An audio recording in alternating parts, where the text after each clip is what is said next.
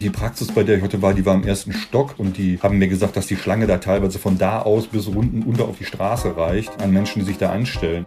Seit diesem Dienstag dürfen auch Hausärztinnen und Hausärzte ihre Patienten gegen Corona impfen. Das klingt ja grundsätzlich erstmal nach einer guten Nachricht und nach mehr Tempo im Kampf gegen die Pandemie. Ganz so einfach ist es aber natürlich mal wieder nicht. Wir sprechen darüber jetzt hier im Aufwacher. Rheinische Post Aufwacher. News aus NRW und dem Rest der Welt. Mit Benjamin Meyer, hallo zusammen. Bisher gab es die Impfungen gegen Corona ja entweder am Impfzentrum oder von mobilen Impfteams, die dann zum Beispiel in Alten- oder Pflegeheime gekommen sind. Seit dieser Woche läuft die nächste Phase der Impfkampagne. Jetzt dürfen nämlich auch Hausärzte ihre Patientinnen und Patienten impfen. Wir wollten mal einen Einblick bekommen, wie das abläuft und deshalb war mein Kollege Jörg Isringhaus in einer Solinger Praxis, die gestern die ersten Leute geimpft hat. Hallo Jörg. Hi. Jörg, du hast ja in den letzten Tagen mit mehreren Ärzten gesprochen und warst jetzt in Solingen auch nochmal direkt dabei. Ähm, wie gehen die denn mit den ganzen Anfragen um, die jetzt ja mit Sicherheit kommen? Also kriegen die das alles parallel zum eigentlichen Praxisalltag hin? Das belastet natürlich äh, gleich in zweierlei Weise, weil die Ärzte da übereinstimmend sagen, äh, dass die Telefone von morgens bis abends eigentlich nicht stillstehen. Menschen, die normalen Termin wollen, kommen gar nicht mehr durch. Es gibt nur noch Anfragen zum Impfen.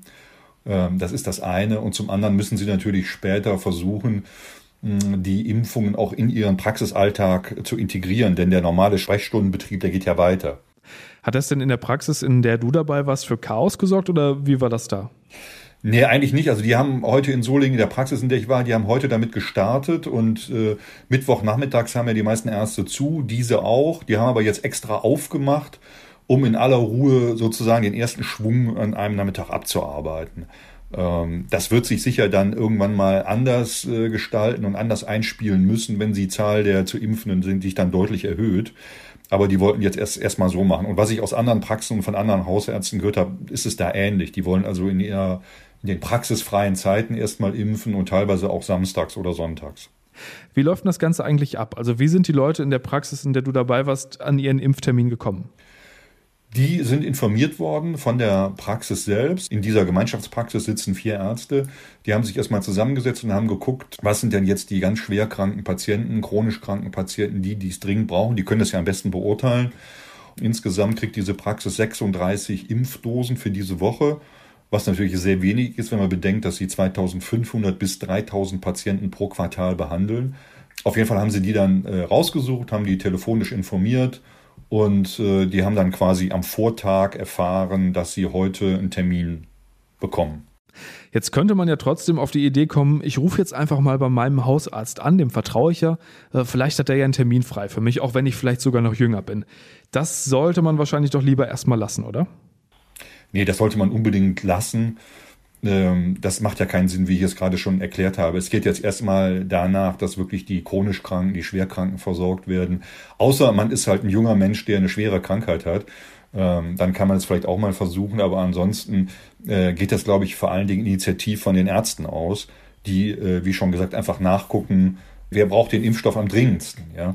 Und äh, die werden dann ihre, ihre Patienten informieren. Also da sollte man sicher noch ein bisschen warten wahrscheinlich muss man ja nicht mehr allzu lange warten.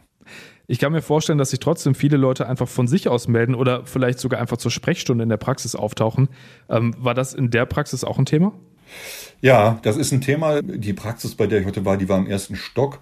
Und die haben mir gesagt, dass die Schlange da teilweise von da aus bis unten unter auf die Straße reicht an Menschen, die sich da anstellen einfach und fragen. Die fragen jetzt nicht alle nur nach der Impfung, aber viele kommen dann einfach und, und wollen einfach wissen, was los ist. Die haben keine Lust, sich stundenlang ans Telefon zu hängen. Und das ist halt so. Das Informationsbedürfnis im Moment ist immens.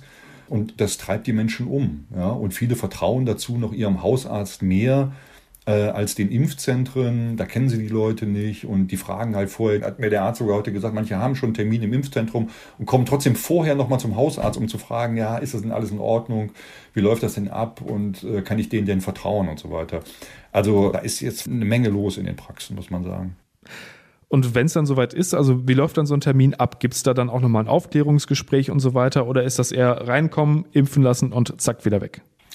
Nee, das wäre schön, wenn es so wäre, ist es aber nicht. Also so ist es ja zum Beispiel bei der Grippeschutzimpfung eigentlich mittlerweile.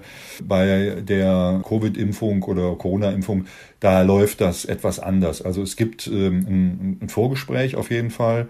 in dem man aufgeklärt wird. Man hat aber eigentlich schon diesen, diese Bögen, die man braucht, diese Aufklärungsbögen, die hat man sich zu Hause schon durchgelesen als Patient und da muss man nicht mehr im Einzelnen das durchgehen. Das ist in dem Fall, ich war bei einem dieser Aufklärungsgespräche jetzt dabei, hm, aber geschehen, wo man nochmal so, so, so Punkt für Punkt relativ schnell nochmal durchgegangen ist, so Vorerkrankungen und so weiter. Dann gibt's noch einen, so, einen, so einen anderen Bogen, da sind auch nochmal zwei Seiten Papier, ähm, wo auch nochmal über Nebenwirkungen und so weiter aufgeklärt wird. Das Ganze dauert in etwa, heute waren das so, sage ich mal, zehn Minuten. Dann gibt's einen kleinen Peaks und ähm, dann ist der Teil eigentlich erledigt äh, und danach muss man halt nochmal so 15 bis 30 Minuten in der Praxis bleiben. Da wird man nochmal überwacht, um nochmal zu gucken, ob sich irgendwelche Reaktionen zeigen. Das ist aber auch in den Impfzentren so, ähm, dass man danach, nach der Impfung ja nochmal eine halbe Stunde warten muss, etwa, ob es da irgendwelche Reaktionen gibt. Das ist die Seite der Patienten. Ähm, wie ist es denn für die Ärzte? Also beim Testen gab es ja immer wieder Kritik, dass da extrem viel Bürokratie im Hintergrund zu erledigen ist. Wie sieht das jetzt beim Impfen aus? Ja, also da klagen sie ganz besonders drüber, über diesen äh, ganzen Papierkram.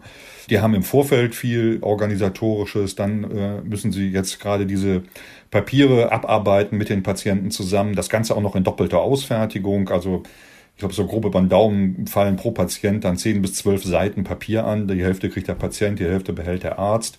Ähm, das muss ja auch alles irgendwo gelagert und organisiert werden.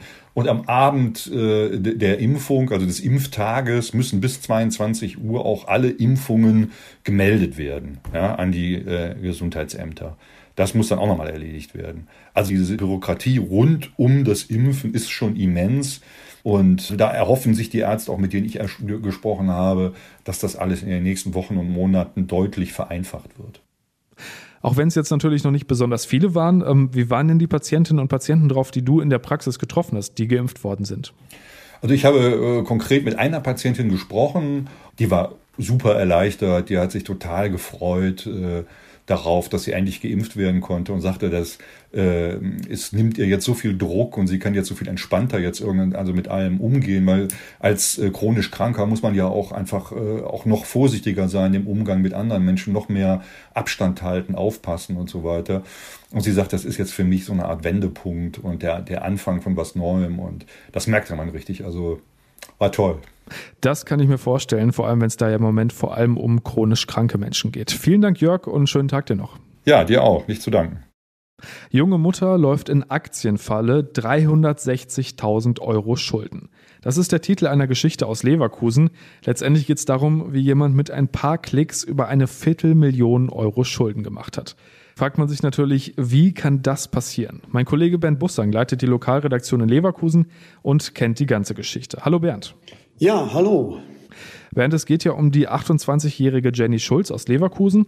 Ihr Fall beginnt im November letzten Jahres. Ähm, zunächst mit einem ganz normalen Anliegen. Ne? Ja, sie wollte ein bisschen Geld verdienen für ihre Familie. Sie hat zwei Töchter und hatte noch ein bisschen Geld übrig aus einem Hausverkauf. Es waren 25.000 Euro. Zu ihrem vermeintlichen Verhängnis wird eine Aktie des US-Unternehmens Greenwich Life Sciences. Ähm, was hat sie gemacht? Ja, sie hatte sich mit der Comdirect Bank in Verbindung gesetzt und dort ein Konto eröffnet, allerdings eben mit 25.000 Euro Limit und hat dann eine, ja, wie man es so nennt, unlimitierte Order aufgegeben, denn sie wollte 5.800 dieser Aktien erwerben, weil sie vermutete, dass sie noch günstig seien und entsprechend hat sie geordert ohne zu wissen, wie hoch der Preis in dem Moment, als die Bank die Order vollführte, dann wirklich auch war. Kannst du da nochmal näher drauf eingehen, also was das bedeutet? Entdeckt hatte sie die Aktie ja offenbar für 5 US-Dollar das Stück. Ja, die Aktie war offenbar sehr gefragt. Sie hatte von der Aktie erfahren und hat damit gerechnet, dass sie steigt, aber nicht, dass sie so schnell steigt. Das heißt, der Preis, für den sie eigentlich die Aktie ordern wollte, war in der Zwischenzeit zwischen Order und Erfüllung der Order immens hoch gestiegen. Das bedeutete, dass die bestellten 5800 Aktien plötzlich 600.000 Euro wert waren. Geld, das die Frau überhaupt nicht hatte. Dennoch hat die Bank die Order erfüllt. Dann hat sie natürlich schnell wieder verkauft, aber in der Zwischenzeit hat sie dann ein ziemlich horrendes Minus gemacht. Im Endeffekt saß sie dann auf 360.000 Euro Schulden, die ihr jetzt praktisch ins Minus geschrieben wurden. Das ist natürlich eine unglaublich hohe Summe. Ähm, du zitierst Frau Schulz in deinem Text auch mit den Worten, es ist für uns ein wahrer Albtraum. Die Frage, die man sich stellt, also bei allem Respekt und Betroffenheit für die Frau, auf wessen Seite liegt denn da jetzt der Fehler? Also einerseits hat sie ja selbst den Auftrag gegeben, andererseits hatte sie ja offensichtlich gar nicht so viel Geld. Genau darum dreht sich jetzt der Streit, denn die Frau hat sich einen Anwalt genommen. Der Anwalt spricht von einem hochkomplexen Fall und er sagt auch, es kommt auf die Details an. Die müssen jetzt geklärt werden. Denn einerseits ist es ja so, dass die Frau eigentlich nur die 25.000 Euro eingesetzt hat. Das war ihr Guthaben. Einen Überziehungskredit oder dergleichen hatte sie nicht vereinbart. Der Anwalt sagt, rein technisch dürfte sowas eigentlich nicht passieren. Denn unlimitierte Aufträge in der Form, wie es jetzt passiert ist, dürfte es gar nicht geben, weil da sei ja nun eigentlich die Bankenaufsicht vor. Denn wenn eine Bank einen solch unlimitierten Auftrag erstellt, dann muss sie erstmal selbst ins Risiko. Und daran dürfte eigentlich keine Bank selbst interessiert sein, denn sie bleibt nachher im Endeffekt auf den Kosten sitzen. Und was sagt die Bank? Die Bank sagt, sie hat die Geschäftsbedingungen unterschrieben. Es geht um 100 Seiten, die sie offenbar zugeschickt bekommen hat, aber wahrscheinlich nicht in jedem Detail gelesen. Die Bank sagt nun, wir haben nur das gemacht, was die Frau uns aufgetragen hat. Und laut Geschäftsbedingungen ist sie nun verpflichtet, dieses Geld zu erstatten. Wer nun Recht hat, werden wahrscheinlich Gerichte ausfindig machen müssen. Es soll allerdings von der Bank eine gewisse Bereitschaft geben, sich mit der Kundin zu unterhalten, um eine Lösung zu finden. Was ist denn dein Fazit? In dem Titel deines Artikels steht ja das Wort Aktienfalle. Also ich glaube, dass es niemand war, der ihr die Falle gestellt hat. Es könnte einen Fehler im System geben und da wäre es jetzt nun wichtig, Aufklärung zu bekommen. Ich glaube nicht, dass da irgendein, wie soll ich sagen, schlechter Gedanke dabei war, aber so wie es gelaufen ist, ist es natürlich für diese Frau, die sich in Aktiensachen auch nicht gut auskennt, sehr schlecht gelaufen. Und vielleicht ist es aber auch für uns alle der Hinweis, dass wenn man sich mit Aktiengeschäften beschäftigt, dass man dann schon auch jemanden braucht, der einem hilft und der einen berät. Und dass man mit einem schnellen Klick eben vorsichtig sein muss. Bernd Bussang, Leiter der Lokalredaktion Leverkusen, hatte die Infos. Vielen Dank dir. Danke auch. Und den Nachrichtenüberblick über die Themen aus der Landeshauptstadt haben jetzt die Kollegen von Antenne Düsseldorf. Hi. Ja, schönen guten Morgen. Hier ist Philipp Klees aus den Antenne Düsseldorf Nachrichten und wir berichten heute Morgen auch über diese Themen. Hier in Deutschland diskutieren die Menschen weiter über den kurzen, harten Lockdown, den die Bundesregierung gerne machen würde, um die Corona-Zahlen zu drücken und eine Überlastung der Gesundheitssysteme zu verhindern. Thorsten Hellwig vom Hotel- und Gaststättenverband fordert zum wiederholten Male Perspektiven für die Gastronomen. Die Stimmung bei Gastronomen, Hoteliers ist weiterhin äußerst angespannt und zwar nicht nur wirtschaftlich, sondern auch zunehmend mental. Wir fordern weiter eine Öffnungsperspektive und dazu gehört eine Offenbleibe-Perspektive für unsere Branche. Genau dabei soll der kurze, harte Lockdown in ganz Deutschland helfen, so Hellwig weiter. Der Düsseldorfer Handelsverband kritisiert dagegen die Pläne der Bundesregierung und lehnt sie deshalb auch ab, hat uns Sprecherin Karina Peretzke gesagt. Der Handel ist kein Infektionstreiber und eine Symbolpolitik mit fortgesetzter oder gar verstärkter Schließung des Handels lehnen wir ganz klar ab. Die Corona-Maßnahmen müssen dort ansetzen, wo die Infektionsgefahr erhöht ist. Das ist im Einzelhandel nachgewiesenermaßen nicht der Fall. Ob der einheitliche harte Lockdown kommt, wollen Bund und Länder in der kommenden Woche entscheiden. Die Uniklinik hilft mit, dass sich möglichst viele Menschen hier in Düsseldorf auf das Coronavirus testen lassen können und damit möglicherweise mehr Infektionsketten durchbrochen werden können. Dort hat ein neues Testzentrum eröffnet. Vor allem für Besucher des Klinikums sei das neue Testzentrum ein Glücksfall, so ein Sprecher der Uniklinik. Sie können sich direkt vor dem Patientenbesuch vor Ort testen lassen. Vorbeikommen kann aber jeder Düsseldorfer für den kostenlosen Bürgertest. Geöffnet ist das Testzentrum jeden Tag von 6 bis 21 Uhr, sonntags von 9 bis 20 Uhr.